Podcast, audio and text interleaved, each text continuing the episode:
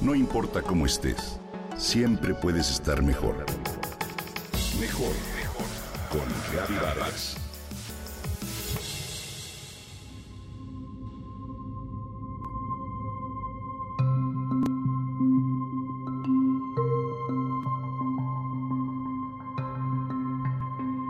De acuerdo con sus defensores, la ventosa terapia puede librar del dolor y las molestias musculares.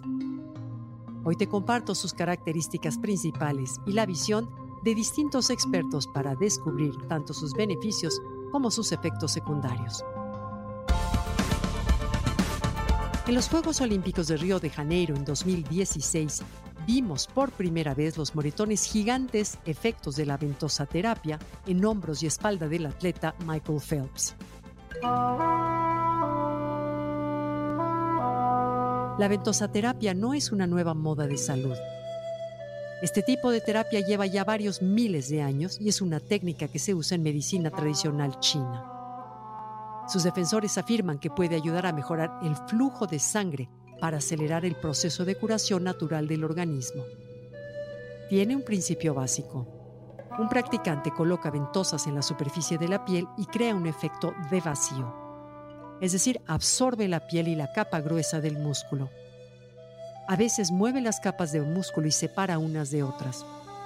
Estos tarros o ventosas se dejan así, otras veces se mueven a lo largo de las fibras musculares. De acuerdo con la medicina china tradicional, la ventosa es de cristal y se le acerca una vela a fin de succionar el aire y crear ese mismo efecto en la piel. Hoy la ventosa que se usa puede estar hecha de plástico y usarse una especie de pistola para sacar el aire.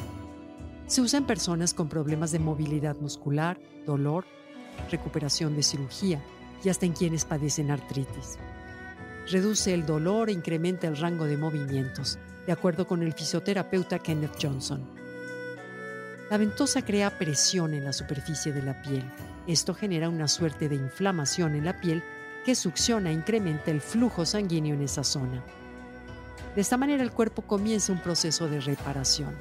Algunos estudios respaldan el hecho de que este tipo de terapia puede ayudar a tratar de manera temporal el dolor del cuello, espalda crónicos. Sin embargo, estos no son del todo concluyentes. De hecho, un estudio en 2018 reveló que no existe una teoría única para explicar el efecto completo de la ventosa terapia. Si hablamos de los efectos secundarios de este tipo de técnica, seguramente vienen a la mente esos enormes moretones que se forman por el rompimiento de capilares con la succión. Esto hace que se acumule sangre bajo la ventosa. Estos se quitan entre 3 y 5 días. Lo verdaderamente importante es que si las ventosas se dejan demasiado tiempo sobre la piel, pueden generar ampollas, es decir, romperla. Otros efectos secundarios incluyen malestar general, incomodidad, quemaduras y hasta infecciones a nivel cutáneo. De hecho, dicen los especialistas que está contraindicada en personas con diabetes y problemas circulatorios, en quienes toman diluyentes o anticoagulantes. Es importante también evaluar la integridad de la piel. Si esta es delicada o tiene algunos daños, no se recomienda emplear ventosas.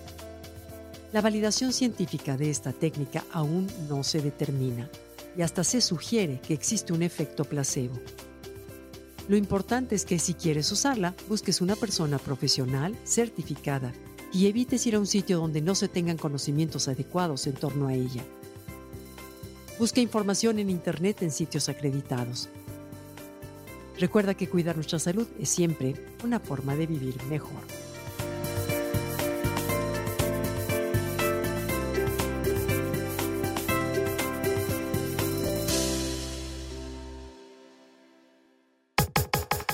Comenta y comparte a través de Twitter.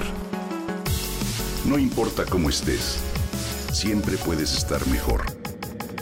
Mejor, mejor, mejor. Con Gaby Vargas.